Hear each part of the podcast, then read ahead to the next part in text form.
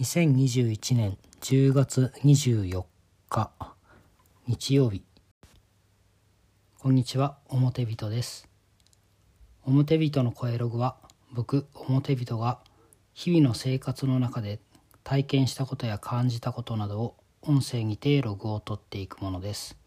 後で当時を振り返った時に当時の感覚を温度感を持って残しておきたくてやっています。はい今週のハイライトです、えー、寒くなりました。10月の第4週なんですけれどもすでに12月頃の寒さ並みですよと言われていてで確かに寒くなったんですよね。僕の住んでる周りの八ヶ岳とか南アルプスの甲斐駒ヶ岳、えー、辺りももうすでに冠雪しておりましてさすがにこう冬が来たな。秋はどこ行ったんだっていう感じですね。子供からちょっと風邪うつされたんだと思うんですけれども、えー、接客中にこう咳き込みそうになるのを我慢しながら仕事するっていうのがなかなか大変な1週間でありました。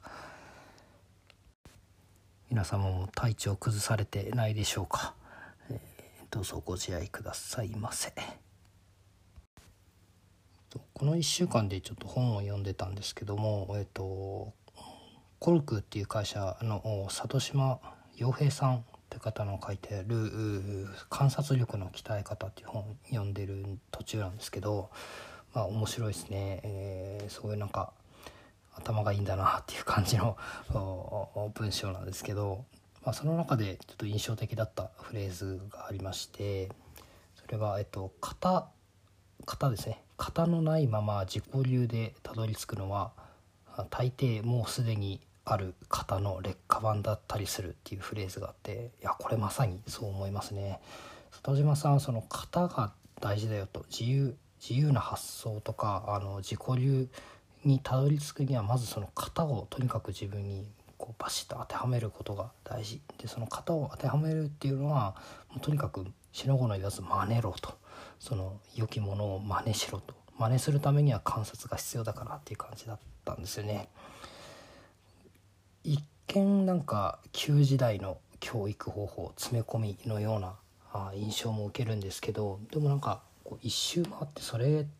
で基礎力をつけるためにめっちゃ大事だなと思いましたねバリスタトレーニングもあれはもうとにかく最初にバシッて習ったことをひたすらこう反復練習で、えー、型を身につけるってとこからったあのを覚えてますね。なんかそれも全てのことに通じるんだなって思いました。もうちょっとでこれ読み終わりますね。あの同じ古典コミュニティに所属してるマイトさんもおっしゃってたんですけどもう本を読み切るタイミングを朝に設定すると読み切ったっていうのが朝一番に達成できるのでその日の充実感がすごいよ。で次にまた本を読みたくなるそのモチベーションアップにもつながるみたいなことを言っていたような気がして、えー、もう最後の数ページを残して、えー、今日読書を終えました、えー、明日の朝が楽しみであります。あとですね今日おじさんにですねお米をもらったっていう出来事がありました。いやありがたいですね。米はどうしても食べますし減りますし買いますしね、えー、もらえる分には本当にありがたいなと思います。えーと、新米とですね、えーと、蓄えていた分のお米をだいたい20キロ30キロぐらいですかね、えー、いただきまして。まあであの精米をする必要があるんですけどそれでもね、えー、非常にありがたいなと思いました。お返しを持って、えー、こちらを、えいただきましたけれども。おじさん自分で作ってるんですけれどもなんか昨年までとちょっと今回は品種を変えましたってことを言われてまあ食べ比べて分かるか分かんないけどつってその違いを説明してもらったんですよね。それがちょっと興味深くて一目惚れっていうやつを、えー、今回育てたらしいんですね。今までコシヒカリだったらしいんですけどね。コシヒカリはどうもその植物稲の状態の背丈が高いそうなんですよね。で背丈が高いとこうどうなるかと。まあ味はとてもいいらしいんですけれども背丈が高くなるともう風台風とかですね。風によってその稲穂がこう倒れちゃってそういうそういう被害を受けやすいってことらしいんですね。で一目惚れはその比較的背が低いらしくてで味わいも、えーと、コシイカに比べ粘り気が少しある。で食べやすい。みたいな感じ。で育てやすい。その稲の高さが低くてですね。えー、と思ってですね。品種によってそういう違いがあるんだ。僕はざっと白米みたいな。あのどれ食べても一緒かな。ぐらいの感じに思ってたんですけどそういう育て方ですとか、えっと、味にも種類がある。まあでも確かにですねコーヒーをやっててそうですね。コーヒーだってあの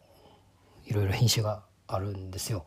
あのブルボン酒とかですね、えーと、芸者酒芸者酒だったらすごい華やかだとかですね。あの味わいがですね。でブルボンとかはもう豆の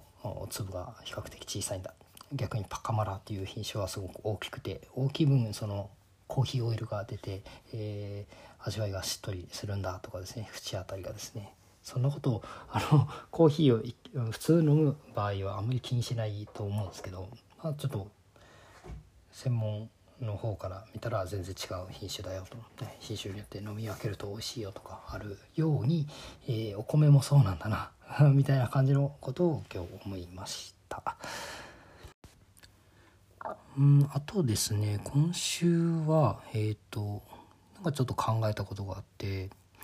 20代の前半ぐらいはあの僕のあの思想の問題なんですけどなんか A, A と B っていうものをこうどっちか選ばなきゃいけないなってなった時に僕は20代の前半の頃とかは A も B も達成できた方がいいよなって思ってたんですよ。あの A か B かじゃなくて A も B もでありたいと思って生活をしていたんですよね。それはなんかちょっとこう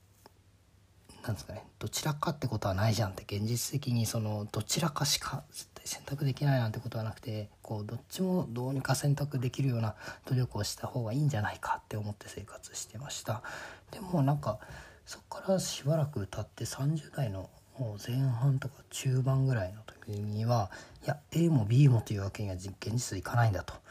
A か B かだなと。なんかこうトレードオフというかですね。あの A を達成するためにはやっぱり B もあ B はちょっと諦めなきゃいけないそのためにあそれをそうすることによって、まあ、A を確実に達成するんだという感じですかね。あのやっぱ生活していて、まあ、子供が生まれて自分の時間がこう少なくなっていく時にやっぱこうこう処分できる時間っていうのが、ま、あの 決まっていく中で何を取捨選択するか優先順位をつけるかみたいな話を考えると、まあ、A も B もというわけにいかないと A か B かだと思っているっていう感じになってきてたんです。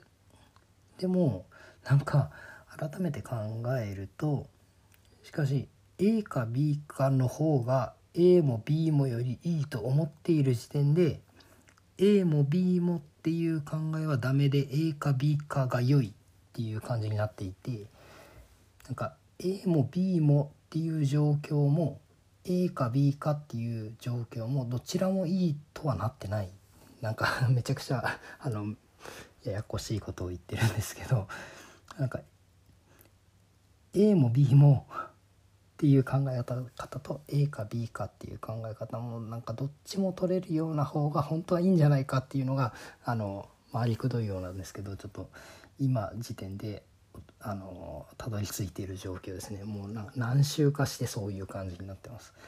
なんかどうにかそういう状況によって A も B もとか A か B かっていうのをこう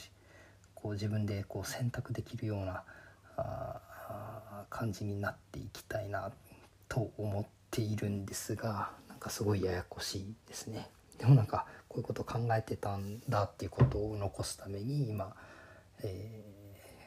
ー、ここに記録しておきます。はい、では今週はこんな感じで終わりたいと思います。表人の声ログでは、えー、ご意見ご感想お待ちしております。ツイッターでハッシュタグおもログでつぶやいていただくかリプライ DM などいただくととても喜びますでは聞いていただいてありがとうございました表人でした